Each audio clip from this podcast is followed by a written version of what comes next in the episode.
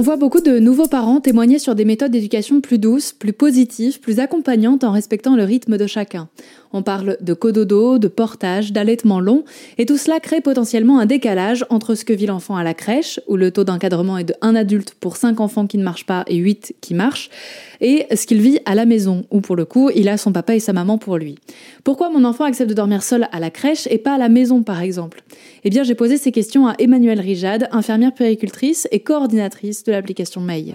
En général, l'enfant se libère avec sa figure d'attachement, donc il est plutôt assez sage à l'extérieur et il en fait voir de toutes les couleurs à ses parents et c'est normal. Ça veut dire qu'il se sent bien avec eux et qu'il se sent en confiance pour se décharger.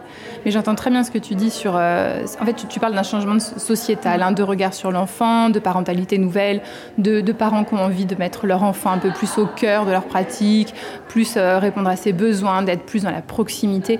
Il y a un vrai changement de société, c'est vrai. Je pense qu'il y a un vrai changement dans la petite enfance aussi. Euh, je vois de plus en plus de crèches qui se forment au portage, qui acceptent la DME. Mais ce qui est important toujours de se dire, c'est ce n'est pas soit l'enfant, soit les parents, ce n'est pas soit l'enfant, soit les professionnels de la petite enfance. Il faut qu'on arrive à combiner une société où ça répond aux besoins de tout le monde à l'intérêt de l'enfant, mais aussi aux besoins de ses parents et euh, à la réalité du système, c'est-à-dire euh, un adulte pour tant d'enfants. Donc tout ça, c'est évidemment encore à construire. Je pense que dans cinq ans, on aura encore un autre paysage. Et cette nouvelle parentalité, on en parle avec les créatrices de l'application May qui met donc en relation les parents et les professionnels de la petite enfance et de la santé 7 jours sur 7. Des interviews à découvrir ou à redécouvrir sur erzen.fr.